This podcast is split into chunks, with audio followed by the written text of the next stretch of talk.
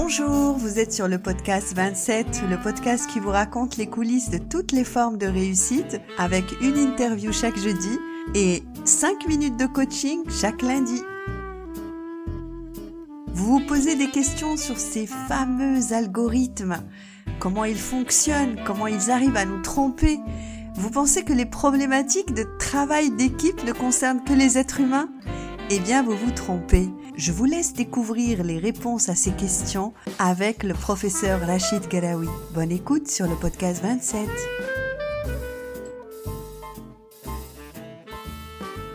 Bonjour professeur Garawi. Bonjour madame. Merci d'avoir accepté mon invitation. Professeur, vous travaillez à la faculté informatique et communication de l'école polytechnique fédérale de Lausanne. Absolument, le PFL, oui, tout à fait. Voilà, et à l'université Mohamed VI Polytechnique au Maroc. Quand j'ai fait mes recherches, votre nom revient assez souvent lorsqu'il s'agit d'algorithmes et d'intelligence artificielle. Et les algorithmes, d'après ce que j'ai compris, c'est pas nouveau. Apparemment, ça a démarré au 9e siècle, professeur Absolument, absolument. Ça date peut-être même de plus tôt, tout à fait. D'accord. Est-ce que vous voulez que je vous en dise plus, c'est ça? Oui, en fait, moi, j'aimerais que vous nous parliez de ce fameux Mohamed El-Khawarizmi. Apparemment, El-Khawarizmi, j'espère que je prononce bien, en latinisé, c'est algorithmie. C'est de là que viendrait le nom algorithme. Donc j'aimerais bien que vous nous parliez de ce savant du 9e siècle. Alors c'est une histoire que je raconte souvent. Après, le, ce, siècle-là n'est pas très très très bien documenté, donc c'est peut-être ce que je raconte est peut-être une, légende, mais c'est probablement une légende qui n'est pas très loin de la, vérité. Alors on raconte que le, sultan de l'époque, Al-Mamoun voulait absolument que Bagdad soit, soit une cité euh, plus prestigieuse que Byzance. Donc la première étape, ça a été de d'acheter des, livres. En fait, c'est Harun Rashid, son père, qui avait acheté des livres. Mais après, il s'est dit, euh, les livres, c'est bien, mais il faudrait que le peuple soit instruit. Donc, il a demandé à certains de ces, euh, de ces esprits éclairés, de ces jeunes esprits éclairés, de traduire ces livres qu'il avait, qui étaient en grec, en chinois, etc. Et l'un des traducteurs s'est avéré très efficace.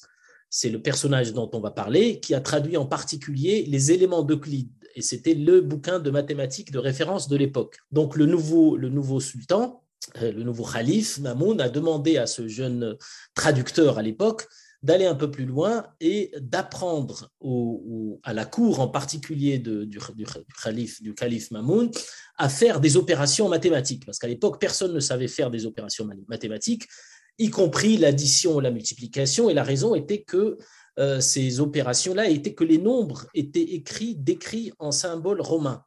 Et si vous faites l'exercice euh, d'écrire des nombres, des grands nombres en symboles romains, puis d'essayer de les rajouter l'un à l'autre, eh vous allez vous apercevoir que c'est très très compliqué. Et du coup, personne ne savait faire des additions, ce qui posait des problèmes pour, par exemple, prélever des, impôts, euh, distribuer, distribuer des, des, salaires, etc. Et donc, ce jeune traducteur qui avait quand même traduit les éléments d'Euclide a eu une idée géniale. Il a dit il faut plus écrire les nombres avec les symboles romains, il faut trouver autre chose. Alors il a trouvé ce qu'on appelle aujourd'hui parfois les, chiffres arabes ou les chiffres indiens, qui vont de 0 à 9 et qui permettent de faire des additions de manière automatique, de manière machinale, en partant à droite, on rajoute en haut avec en bas, si on dépasse 10, on retient 1, on continue, etc. Donc, c'était quelque chose de, de, génial. Tout le monde a commencé à faire des additions, puis ensuite des multiplications, etc et le traducteur en question a écrit un livre, un livre de, quelque part de, mécanismes, de techniques de calcul, qu'il a appelé algèbre, algèbre. Et ce monsieur-là s'appelait Al-Khawarizmi, qui plus tard, euh, le nom s'est latinisé en algorithme parce que les gens disaient je vais exécuter l'algorithme d'addition, je vais exécuter l'algorithme de multiplication, c'est-à-dire la technique proposée par Al-Khawarizmi. Voilà, donc c'est l'origine officielle du mot algorithme, ça vient du 9e siècle à Bagdad par Al-Khawarizmi. Est-ce que les découvertes de ce savant, elles servent encore aujourd'hui? Est-ce qu'il y a quelque chose qu'il a découvert, mis en valeur, euh, qui sont toujours d'actualité aujourd'hui? Alors, on peut dire que tout euh, ce qu'on appelle aujourd'hui le numérique ou le digital, suivant, euh, suivant si on veut être anglophone ou pas, vient en fait de ce savant, parce que ça a été le premier, quelque part, à automatiser les calculs. Alors, il n'avait pas d'ordinateur à l'époque, mais il a proposé l'automatisation des calculs, c'est-à-dire exécuter des calculs sans réfléchir. Et avant, c'était les humains qui faisaient ça, puis ensuite, c'était les machines. Donc, on peut dire que l'informatique ou le numérique lui doit énormément. Alors, pas qu'à lui. Après, il y a eu d'autres savants qui sont arrivés, qui, qui, ont accéléré le développement du numérique, mais quelque part, ces, inventions sont l'automatisation du calcul. Et si on avance un petit peu dans l'histoire, parce que je sais que vous êtes aussi passionné d'histoire, professeur, on peut parler aussi au XVIIe siècle de Blaise Pascal, qui a inventé la pascaline, la, calculatrice mécanique. Enfin, c'est la première machine à calculer, si j'ai bien compris. Est-ce que c'est vrai ça? Parce que mes recherches sur Internet, vous savez, on ne sait jamais si justement on n'a pas été trompé euh, par un algorithme, peut-être, ou par une information qui est erronée. Et comme j'ai la chance euh, d'avoir un professeur de votre envergure dans, cette émission, je voulais savoir si c'était vrai que Blaise Pascal avait inventé cette première machine, qui aurait été un échec commercial, puisque elle était vendue à 100 livres à l'époque, ce qui, ce qui aujourd'hui euh, reviendrait à 4000 euros. Donc la, première machine à calculer, c'était grâce à, Blaise Pascal? Alors, encore une fois, vous avez raison de de vous méfier de ce qu'on trouve sur Internet. Il y a énormément de bêtises. Ceci étant dit, quand on lit des informations différentes, parfois, disons, euh, provenant de sources très sérieuses, euh, elles concordent pour dire que euh, Blaise Pascal a effectivement inventé cette première calculatrice. On peut d'ailleurs en voir un exemplaire ou peut-être une copie d'exemplaire au, Musée des Arts et Métiers à Paris. Et c'est une machine qui fait des additions et, l'algorithme ou la technique d'addition est directement inspiré du livre de Khawalizmi, Algèbre. Alors l'histoire de l'échec commercial est très intéressante certains disent que les gens n'étaient pas intéressés, mais d'autres, d'autres racontent qu'en fait, c'est l'Église qui a brûlé les machines inventées par Pascal parce que l'Église aurait estimé que c'était l'œuvre du diable, qu'en fait, le calcul devait être le propre de l'homme et donc, si une machine se mettait à calculer, c'était ouvrir la porte à des démons, à des diables, etc. Et on raconte que l'Église lui a interdit de commercialiser ces machines, Blaise Pascal qui était extrêmement euh, religieux. Alors, je suis contente de ne pas m'être fait avoir quelque part par Internet parce qu'on a peur maintenant. On, a tellement de, de grands savants qui savent tout Internet permet à tout le monde de parler et si on, ne va pas sur le bon euh, support, on risque d'être euh, d'être trompé. Est-ce qu'on peut dire que aujourd'hui les algorithmes sont là pour nous empêcher de questionner, de douter, puisque ils vont conforter notre opinion et nous nous donner, je parle des gens qui vont aller sur Internet, ils vont continuer à nous, nous alimenter en informations simplement pour pour nous faire plaisir et nous conforter dans notre tendance, nos opinions, ce qu'on a envie de connaître ou de savoir, puis notre capacité à nous interroger, à être curieux, à écouter les avis des autres ou à avoir des avis divergents. Est-ce que c'est pas là le danger réel de, de, ces algorithmes-là? Alors c'est une très bonne question. En fait, euh, ce n'est pas un danger intrinsèque ou inhérent aux algorithmes, c'est un danger des algorithmes mis en œuvre par certaines sociétés comme YouTube, comme Google, Facebook, etc donc clairement, euh, les algorithmes mis en œuvre par ces gens-là, ce sont des algorithmes qui sont faits pour capter notre attention. C'est comme ça qu'ils commercialisent, c'est leur business model. Plus ils captent notre attention, plus ils vont nous vendre de la publicité. Et comment ils, captent notre attention En nous confortant dans nos avis. Si on est, par exemple, si on a peur du vaccin, eh bien, peut-être qu'on va peut-être aller chercher une vidéo qui dit que le vaccin n'est pas bien parce que ça nous arrange et qu'on n'a pas du tout envie de nous faire vacciner. Et ensuite, l'algorithme de YouTube va se dire, ah, euh, un tel est allé chercher cette vidéo, donc je vais lui en proposer d'autres. Et puis la personne va finalement se conforter dans l'idée que le vaccin n'est pas une bonne, chose. Et en fait, qu'a fait l'algorithme de, Google ou de YouTube? Ben, Il a conforté la personne dans son avis, qui est de mon point de vue un avis catastrophique, et euh, la personne va fidèlement revenir tous les jours voir les vidéos qui vont le conforter et va consommer de la publicité. Donc, dans ce sens-là, les algorithmes nous abrutissent parce que, quelle que soit l'idée qu'on a, y compris une idée complètement idiote, ben, ils vont quelque part nous donner raison parce que ce qui les intéresse, c'est de nous vendre de la publicité. Exactement. Et en fait, professeur, moi, j'ai essayé, je me suis dit, je vais essayer de tromper les algorithmes avant cette interview. J'ai fait une petite expérience et je me suis intéressée justement euh, aux théories de, de, complot, euh, le, match de foot, euh, pourquoi on n'a pas gagné la finale, etc. Et je me suis dit, tiens, je vais regarder deux vidéos. En général, je regarde pas ce genre de choses pour voir qu'est-ce qui va se passer. Et ben, effectivement, juste après, je n'avais que ça sur mon fil. J'avais que ces choses-là qui arrivaient pour euh, me dire oui, oui, vous avez raison de penser ça, regardez, ça va vous faire plaisir et je vous en donne encore plus. Donc, euh, ça rejoint ce que vous dites. Absolument. Vous savez, au, Maroc, on a le, phénomène de, chouafa. c'est des, personnes qui sont parfois, parfois de bonne foi, mais souvent de mauvaise foi.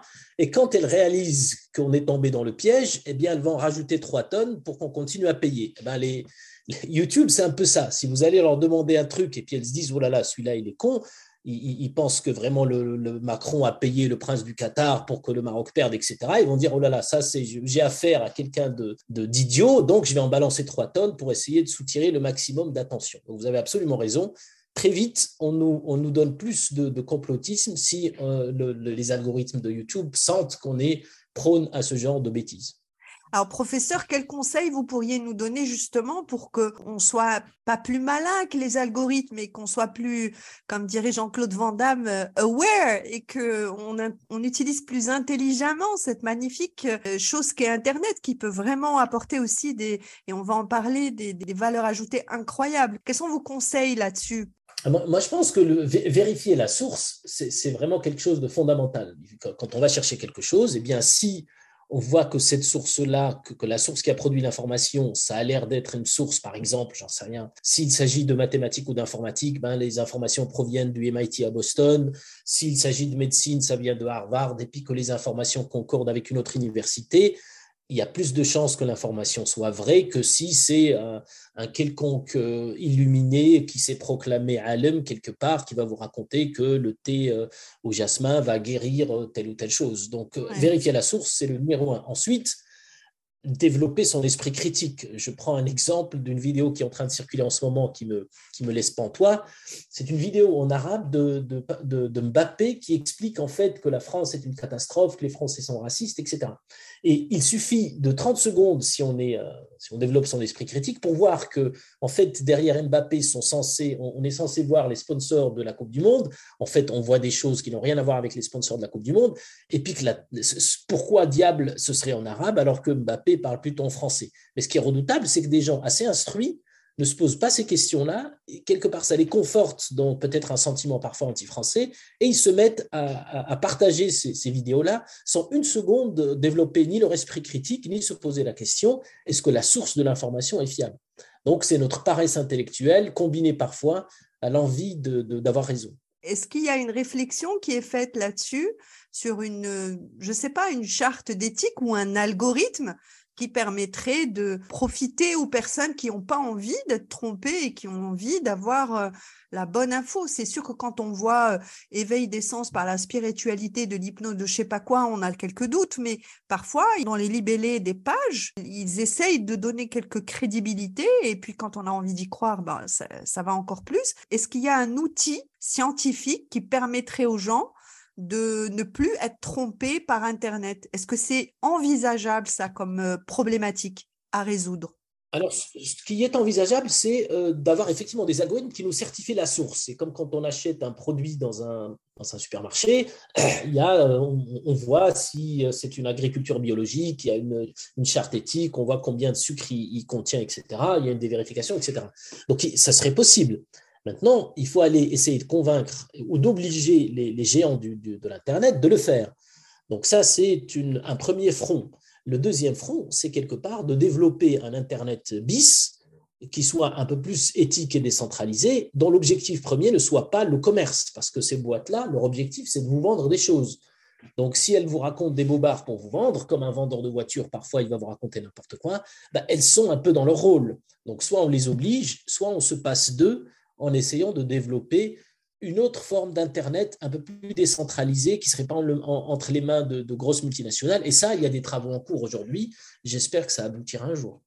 Ce serait formidable. Et puis sans filtre aussi, parce qu'il y a aussi ces questions de filtre physique que les gens mettent et qui euh, amènent euh, à, donner une espèce de normalité virtuelle qui fait perdre la notion, notamment aux jeunes, de la relation qu'ils ont à leur corps, à, leur, euh, à ce qu'ils sont, et qui crée parfois des ravages aussi à cause de, toutes ces transformations virtuelles qui font croire que c'est du réel.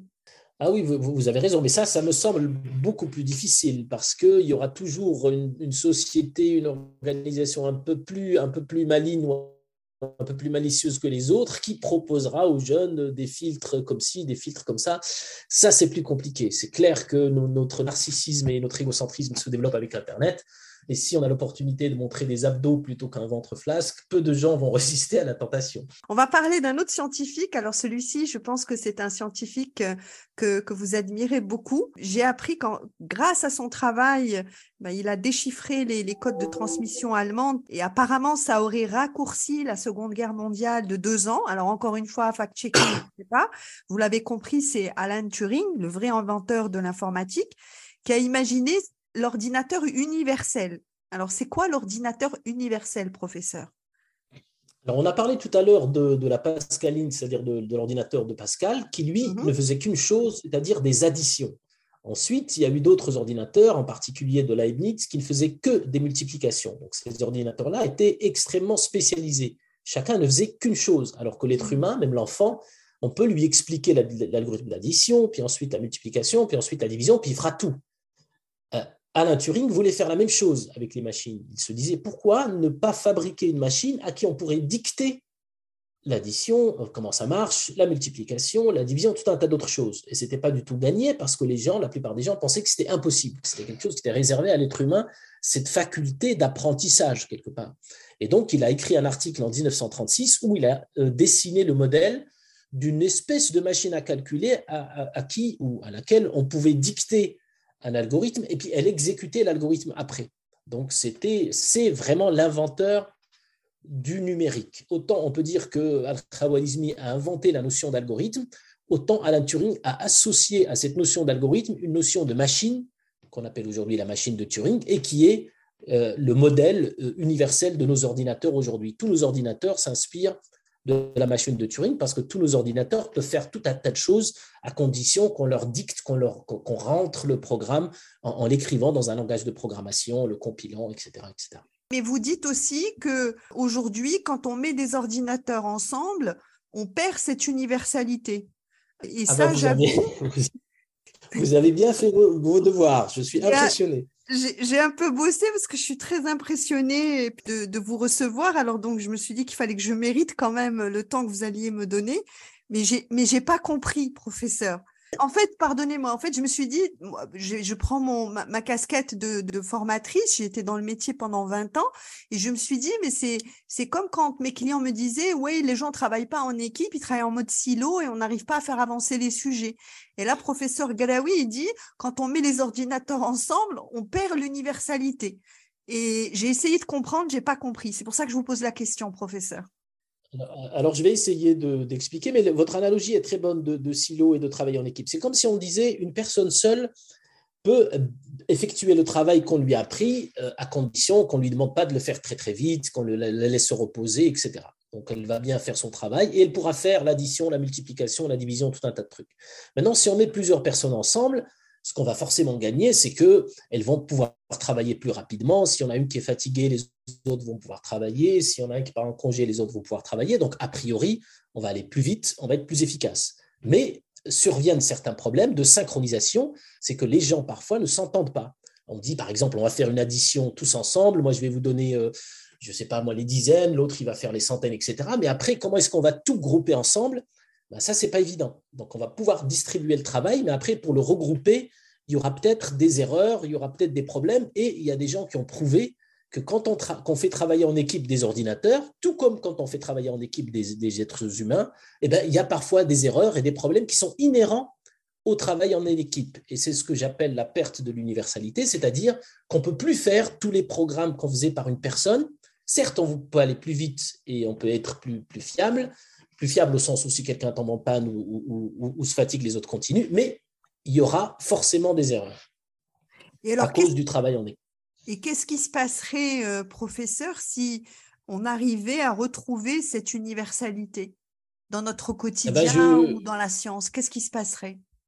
Alors, je pense que ce qui se passerait, c'est qu'on on aurait vraiment, alors ça, ça va pouvoir, pour parler de la science-fiction, on aurait vraiment un Internet entre guillemets citoyen qui serait une sorte d'ordinateur global qui ferait tout et de manière partagée par tout le monde. Et aujourd'hui, ce que exploitent les, ce qu'on appelle les GAFAM, c'est le fait que c'est pas évident de mettre des ordinateurs ensemble. Donc eux se disent, bah nous, on va euh, vous aider, on va faire ça, confiez-nous votre votre informatique, on va la mettre sur notre cloud, etc.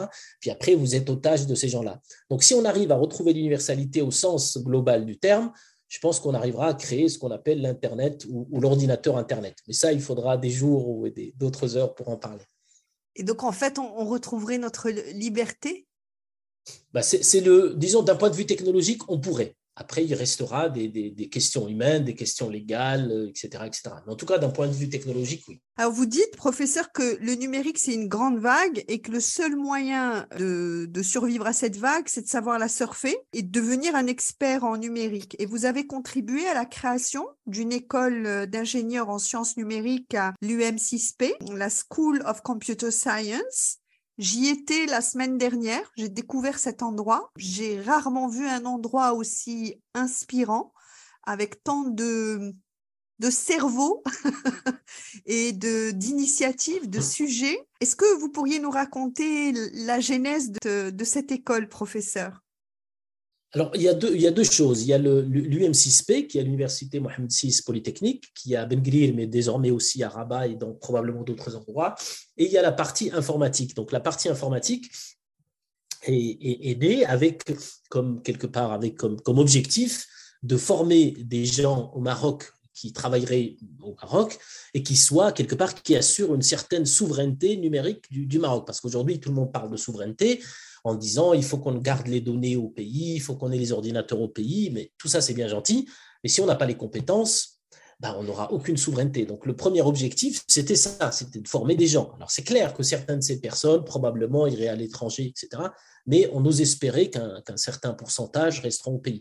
Donc la jeunesse, c'était ça, c'était former des gens qui puissent euh, maîtriser, surfer cette vague de numérique, comprendre ce que c'est qu'une machine de Turing, comprendre les problèmes, comprendre ce que c'est que la cryptographie pour la, cybersécurité, comprendre ce que vraiment veut dire l'intelligence artificielle, et en même temps faire de la recherche dans ces domaines-là, c'est-à-dire pouvoir aller plus loin, pouvoir inventer des choses qui peut-être s'adapteraient au contexte marocain ou africain, et vraiment créer un centre de compétences dans le numérique. Et à, Ben on a, on a créé ça grâce à l'aide de, de, quelques personnes qui ont été cruciales. Le, le Rab, si Hicham Labti, quelques personnes comme ça ont été cruciales pour, pour, pour quelque part créer cet endroit-là qui semble aujourd'hui commencer à éclore et j'espère dans quelques années sera vraiment un centre du numérique mondialement reconnu. Qu'est-ce que ça, qu'est-ce que ça vous fait, professeur, de, d'avoir contribué à ça et de voir euh, vous enseigner dans cette école, d'être au Maroc et de, de, traiter de ces sujets et de préparer comme ça des, de nouvelles générations de, Marocains et Marocaines qui vont être des experts en, digital en quoi c'est important pour vous? Alors, c'est, il y a deux questions. Qu'est-ce que ça me fait? Pourquoi c'est important comme moi? Aujourd'hui, ce que ça me fait, c'est beaucoup d'anxiété. Je suis quelqu'un de très anxieux. Aujourd'hui, le projet n'a pas abouti. Donc, je suis anxieux parce que je me dis, il faut absolument que ça marche. Les enjeux sont énormes. Le Maroc a besoin du numérique, comme les autres pays, mais, mais, le Maroc en a absolument besoin. Le, le, numérique peut être vraiment une arme à double tranchant. Elle peut faire perdre les emplois, elle peut abrutir les gens, mais elle peut aussi euh, participer au développement. Donc, beaucoup d'anxiété parce que je me dis, ce projet-là qui est en train de démarrer, bah, il faut que ça marche. Et il faut que ça marche, il y a des, des, des, problèmes, il faut attirer des bons professeurs, il faut que les étudiants euh, travaillent bien, etc.. Donc il y a le côté anxiété. Maintenant, est-ce que est-ce que c'est important que ce soit le Maroc? Absolument. Moi, je suis très très marocain, même si j'ai vécu en France, aux États-Unis et en Suisse.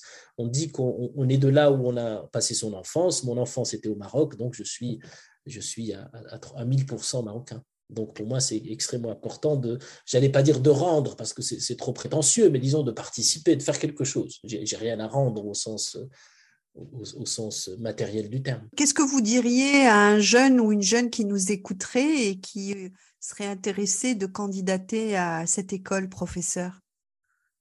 Alors, je lui dirais, ou je, lui dirais à, à, elle ou à lui, d'avoir une mention très bien au bac avec 18 en maths, et puis de candidater avant, avant mars et puis de se préparer au concours, et puis tout se passera bien ensuite parce que les professeurs sont superbes, les, les, les, moyens, vraiment, les, le campus est extraordinaire, il y, a, il y, a, des terrains de sport, il y, a des, il y, a la semaine de la science avec des philosophes qui viennent, etc. Vraiment, c'est un endroit, euh, on a l'impression d'être à Berkeley ou MIT ou à Stanford, etc., en plein, en plein centre de, de Ben Absolument. Et pour plus d'informations, on peut aller sur le site. Il y a une vidéo YouTube qui est expliquée par un jeune et qui explique comment candidater, qui est très bien faite et qui donne vraiment envie. Alors bon, l'intelligence artificielle, c'est une vague, mais il y a aussi des gens qui pensent que c'est un tsunami. Beaucoup de choses sont dites, qu'on va être remplacé par les machines et que même la machine va être capable d'être humaine. Et moi, je me suis dit, et au fond, en quoi ce serait un problème?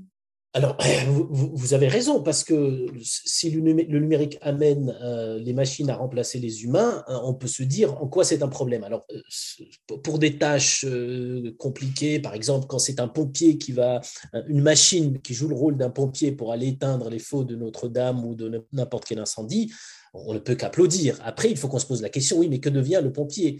Est-ce qu'il a un autre job? Et clairement, si les machines remplacent les humains, aussi bien les pompiers que les médecins, que deviennent les médecins, que deviennent les pompiers, est-ce qu'il faut les, il faut les convertir en autre chose, etc., se pose la question de l'emploi. Et, je ne suis pas de ceux qui pensent que les gens devraient juste euh, rester euh, allongés et puis recevoir un salaire. Je pense que ce n'est pas un modèle qui marche très bien. Donc il faut trouver quelque part une manière d'occuper les gens euh, différemment que par des tâches machinales et répétitives qu'exécuteront désormais des machines. Alors on n'en est pas encore là. C'est des choses qui risquent d'arriver, mais pour l'instant, on en est loin quand même. Mais d'ailleurs, euh, j'ai participé à, au Executive Day à l'UM6P euh, la semaine dernière, je crois. Le thème, c'était le lifelong learning. On a beaucoup échangé, notamment sur le fait que euh, je crois que c'est 70% des, métiers qui n'existent pas encore en, et qui existeront en 2030 donc effectivement, il y a une refonte à faire. En fait, notre monde se transforme là. C'est de la vraie transformation qui est en train d'être en marche. Absolument, absolument. Le monde se transforme, le monde se transforme très très vite. On a, eu la révolution industrielle qui a remplacé l'agriculteur qui tirait son, son âne, son cheval par des machines, et ça a quelque part transformé le monde. Mais la révolution numérique transforme beaucoup beaucoup plus vite. Et, et peut-être que de notre vivant, on verra vraiment des machines remplacer des humains. Donc il faut se poser la question de la formation. Euh, et vous avez bien raison d'aller assister à ce séminaire. Alors, vous vous dites qu'il ne faut pas avoir peur de, des algorithmes, mais qu'il faut avoir peur de leurs bêtises naturelles. Et là encore, euh, j'ai une question qui m'est arrivée à l'esprit. Comment un algorithme peut-il avoir une bêtise et qu'en plus elle soit naturelle? Ça m'a paru paradoxal. Alors, j'avoue que je sais plus où j'ai dit ça, mais on dit des choses parfois pour, euh, on dit des choses parfois pour, euh, comme, comme les GAFAM, on dit des choses parfois pour attirer l'attention, dans le cadre d'un cours, pour, euh, pour attirer l'attention des étudiants. Ce que j'ai dû vouloir dire par la bêtise naturelle, c'est que, comme je vous ai dit tout à l'heure, on peut démontrer que quand on met des ordinateurs ensemble, il y aura forcément un, un moment, un cas où elles vont, ils vont faire une erreur. Et ça, on peut le prouver parce que les messages ne vont pas arriver dans le bon ordre entre les machines, parce que tel message sera perdu, etc c'est ce que j'appelle bêtise naturelle, c'est-à-dire que quand bien même chaque machine est très bien programmée, très bien faite, etc., quand on va les mettre ensemble, bah, il y aura des erreurs. C'est ce que j'appelle la bêtise naturelle. Donc apprendre aux gens à se méfier de leur informatique, à se méfier de l'information, à se méfier de la résultat d'un réseau d'ordinateurs, je pense que ça fait partie de, la nouvelle instruction qu'on devra donner à nos, à nos enfants. Utiliser le numérique, mais attention, le numérique peut faire des erreurs. Et puis le numérique est très probablement intelligent individuellement, mais peut-être bête parfois collectivement. Absolument, absolument. C'est une bonne, un bon résumé. L'innovation informatique, est-ce que c'est pas un pléonasme quand on sait que une compétence en 1970 avait une durée de vie de 30 ans et qu'aujourd'hui c'est maximum deux ans pour une compétence? Ça doit être encore plus court en technologie numérique. Comment on fait pour aller euh, vite et bien? Pour poursuivre tout ça? Comment, comment, comment on peut aller euh, au rythme de tout ce changement et, et ces durées de vie de compétences? Alors, c'est une très bonne question que vous posez et, qui se pose de, à chaque fois qu'on veut faire créer une formation dans ce domaine, parce que on se pose la question est-ce que la formation que je vais donner, est-ce qu'elle sera encore euh, d'actualité dans deux ans? Mais en fait, euh, quand on regarde bien, il y a quand même des, principes fondateurs de cette discipline qui est le numérique. Et je, rappelle qu'il y a l'association entre des mathématiques, une branche des mathématiques qui sont les algorithmes, et la technologie. Alan Turing, il a fabriqué, vraiment c'est de la technologie. Il y a des principes fondateurs que tout étudiant doit connaître. Et enseigner ces principes fondateurs, qu'est-ce qu'une machine de Turing, qu'est-ce qu'un algorithme, comment mesure-t-on l'efficacité d'un algorithme, comment est-ce qu'on vérifie s'il a des erreurs, il y a des choses que tout le monde doit savoir. Et ces choses-là sont cruciales. Après, c'est clair qu'il il y a aussi euh, des produits qui viennent et qui repartent très vite. Évidemment, ceux-là, est-ce qu'il faut les enseigner ou pas? Pour ma part, je pense qu'il y a des stages qu'on peut faire aux étudiants, il y a des, formations qui peuvent aller apprendre à droite et à gauche, mais il faut absolument leur apprendre les fondements et pas aller euh, à chaque fois à la mode et succomber à la dernière mode qui risque de disparaître du jour au lendemain. Donc, pour répondre à votre question, il y a des principes fondateurs dans le numérique, comme il y en a en physique ou en chimie, qu'il faut enseigner à tout le monde, et ceux-là, ils ne sont pas prêts de bouger. Et dans les sciences numériques, est-ce que ce n'est pas encore plus fondamental d'apprendre à apprendre seul? Alors, vous avez absolument raison, parce que le, principe même de la machine de Turing, c'est apprendre à apprendre. Ce qu'on appelle aujourd'hui intelligence artificielle, qui est un mot qui est tellement galvaudé aujourd'hui, qui, finit par m'agacer, euh, ce sont des algorithmes qui apprennent, c'est-à-dire que plus on les utilise, plus ils s'améliorent. Vous prenez un algorithme d'addition, il ne va pas s'améliorer en, l'utilisant. Vous prenez un, algorithme qui va, par exemple, vous suggérer où passer vos vacances en fonction de ce que vous aimez, et eh bien cet algorithme-là, plus il va interagir avec vous et interagir avec votre environnement, plus il va s'améliorer. Donc ce sont des algorithmes qui apprennent à apprendre. Et ça, effectivement, c'est une fonctionnalité. Il y a des principes mathématiques, statistiques, technologiques qui sont sous-jacents à ce qu'on appelle le machine learning, ou l'apprentissage machine qu'il faut absolument apprendre. Il y a des, il y a des théories, il y a des, expérimentations à faire, etc. Selon la Banque mondiale, le budget de recherche dans notre pays, il est de 0,71% du PIB. Quand on le compare au Danemark avec 2,96, aux USA 3,45 ou Israël 5,44, la recherche, c'est chercher sans forcément trouver, sans avoir une garantie de résultat. Est-ce que c'est ce qui explique la frilosité de l'investissement en recherche que ce soit de la part d'institutionnels ou d'entreprises, ou est-ce qu'il y a d'autres raisons, professeur? C'est une très bonne question. J'avoue que je, bon, il est assez clair que quand un pays est très riche, vous avez parlé du Danemark, vous avez parlé d'Israël qui est un pays riche quelque part, etc. On peut plus facilement euh, se dire on va consacrer tant pour cent de notre PIB à ça. Quand on a des besoins fondamentaux pour nourrir les gens, payer les fonctionnaires, etc. Bah, parfois on se dit on verra l'année prochaine. Donc ça c'est c'est humain, mais c'est dommage parce qu'on ne regarde pas beaucoup le long terme. Maintenant, il y a un autre problème, vous avez raison. Comment est-ce qu'on doit financer la recherche? C'est un problème qui se pose régulièrement dans les ministères, dans les fondations, etc. Et c'est très compliqué. Moi, j'aime bien la vision d'un ancien doyen de l'école polytechnique de Lausanne qui disait il faut embaucher les meilleurs chercheurs, et là, il y a des critères qui nous permettent d'embaucher les meilleurs chercheurs, et ensuite leur foutre la paix, c'est-à-dire leur faire confiance et leur dire allez, montre-moi de quoi tu es capable et les laisser tranquilles. Ce qui se passe parfois au Maroc en particulier, c'est que, un, l'embauche n'est pas tout à fait transparente, du coup, on n'embauche pas forcément les meilleurs, parfois c'est plus, disons, euh, du copinage, etc. Et, deuxièmement, quand bien même ensuite on essaie de les financer, on est tellement sur leur dos, il faut qu'ils remplissent 36 millions de formulaires pour euh, demander un stylo, un ordinateur ou voyager à une conférence, qu'ils passent leur temps à devenir des bureaucrates. Donc, il faut faire confiance. La recherche ne marche que comme ça. Embaucher les meilleurs, leur faire confiance et espérer, comme vous l'avez dit, que certains d'entre eux vont trouver des choses qui vont ensuite s'appliquer et, générer de l'argent qui va financer d'autres recherches et faire prospérer le pays d'une manière ou d'une autre. Le secteur privé aussi peut être interpellé. On a des grands champions, on a une taxe d'apprentissage que les entreprises payent sur leur masse salariale qui finance les formations. Est-ce qu'on peut imaginer un jour qu'il y ait une taxe d'innovation ou de, recherche qui pourrait jouer euh, le rôle de levier aussi pour, euh, pour donner un petit coup d'accélérateur à la recherche euh, au Maroc?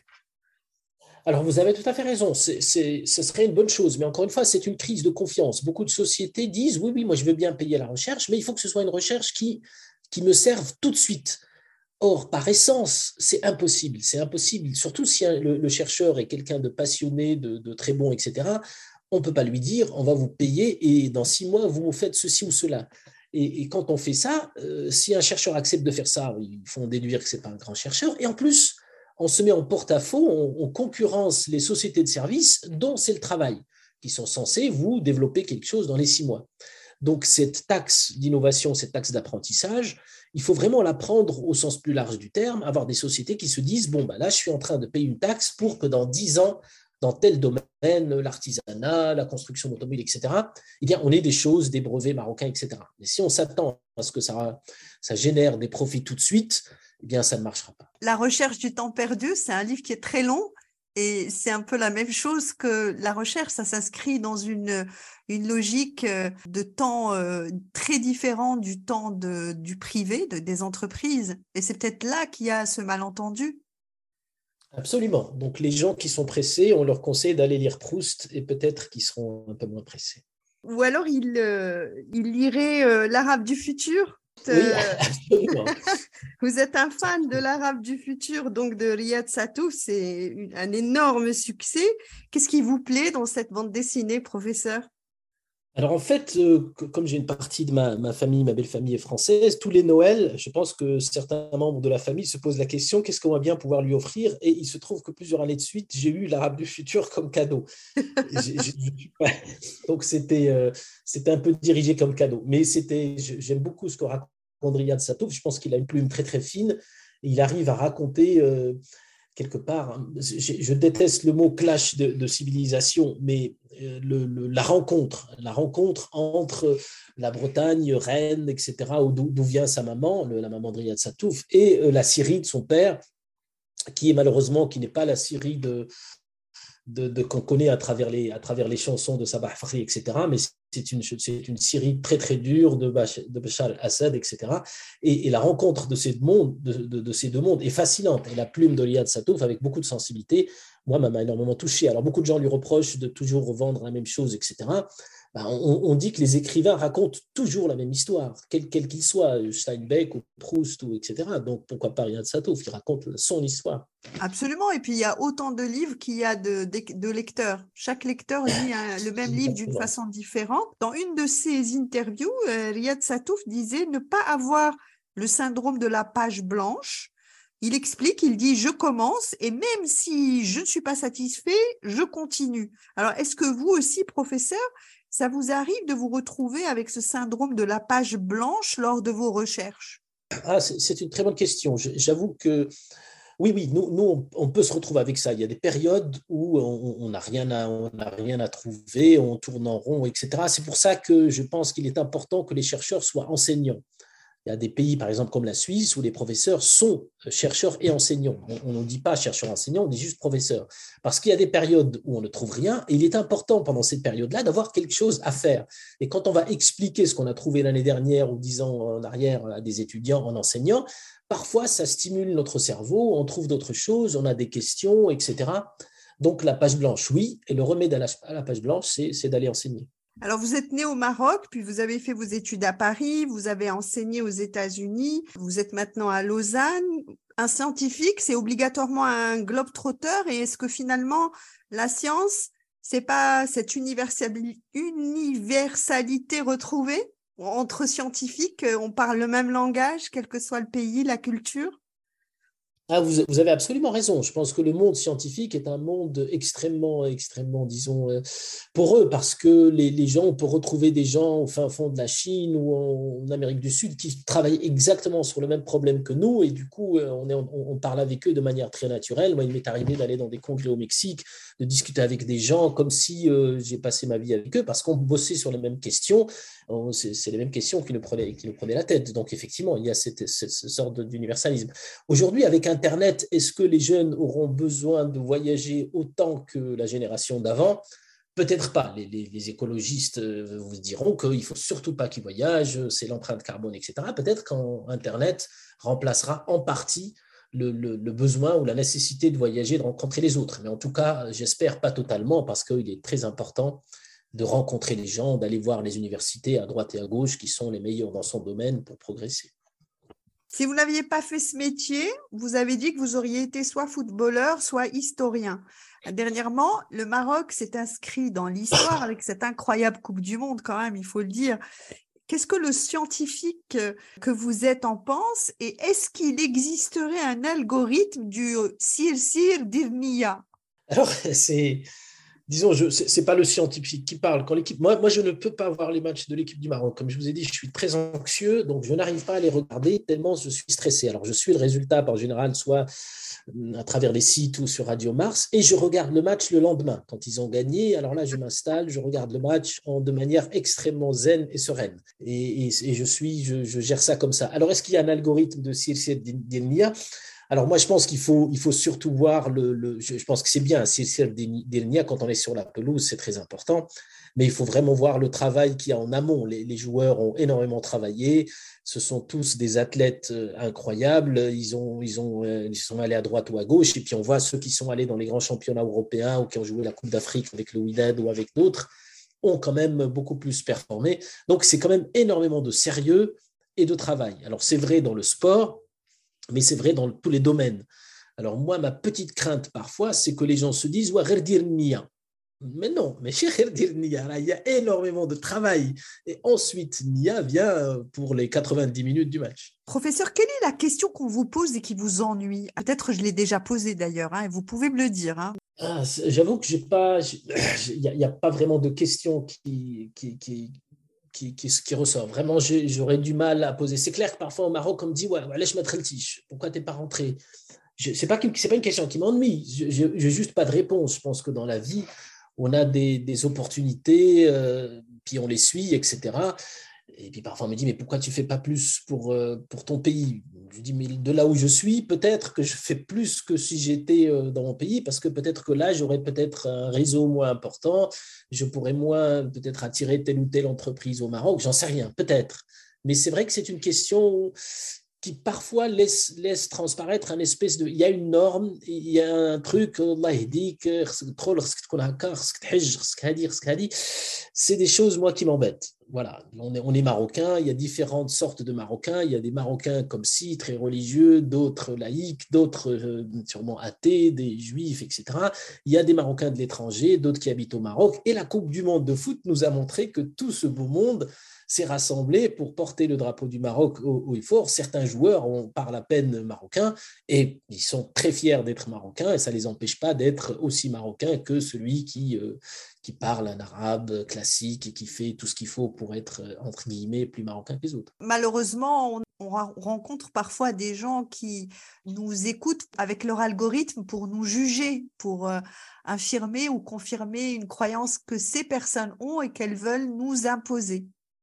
Oui, oui, c'est ça. C'est le, besoin, c'est comme les algorithmes dont on parlait tout à l'heure, c'est le besoin de se conforter dans sa position. On est dans un mode, on est dans un, on est dans un chenal et on a envie que tout le monde euh, participe ou soit dedans parce que du coup, ça va nous renforcer dans nos convictions. Et c'est beaucoup plus compliqué que de se dire, peut-être que je me trompe, peut-être que c'est lui qui a raison, c'est pas grave, etc. Mais ça, ça vient avec du doute, de l'anxiété, c'est pas reposant. Quel conseil vous donneriez à un jeune qui a envie de se lancer dans des études en sciences numériques, professeur? Bah, je, pense qu'on revient à ce qu'on a dit sur le foot, c'est le travail. Comme, comme, pour le foot, dire nia, c'est bien gentil, mais il faut travailler.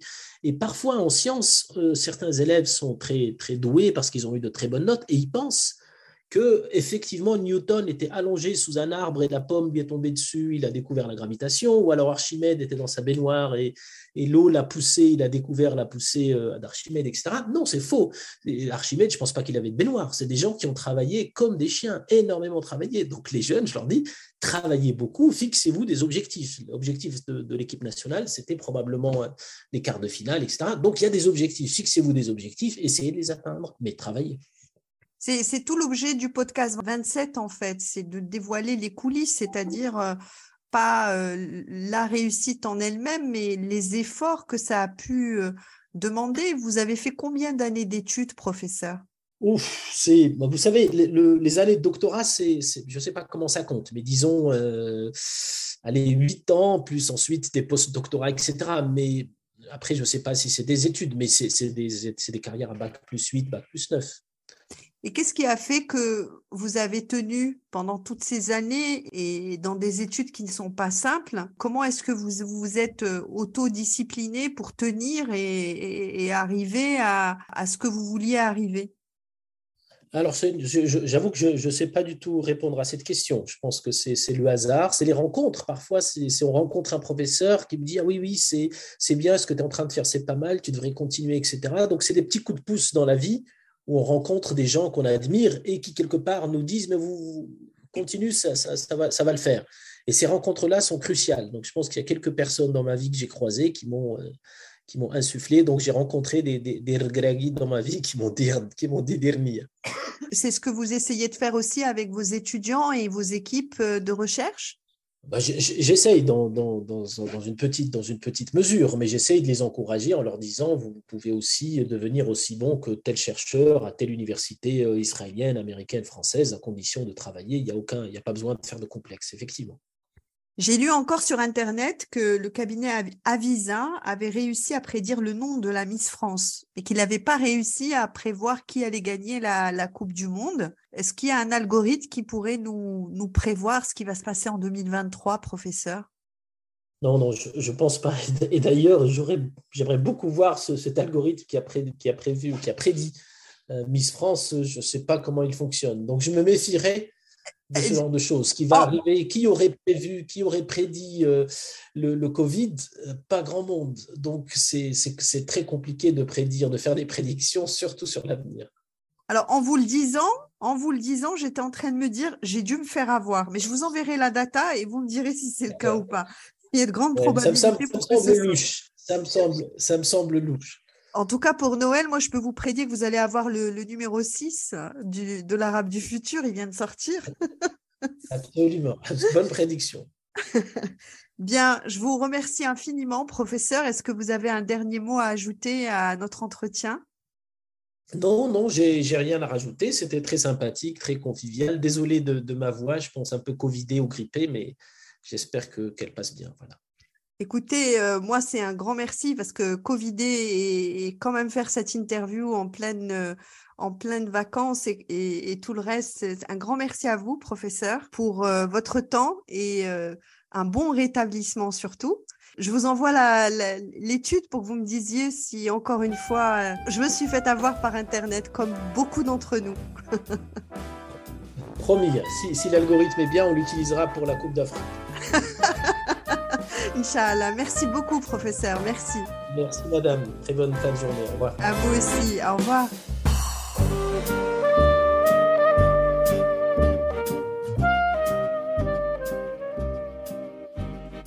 Le monde du digital nous raconte tant de choses, des choses sur nous, mais aussi sur notre monde et sur notre passé aussi.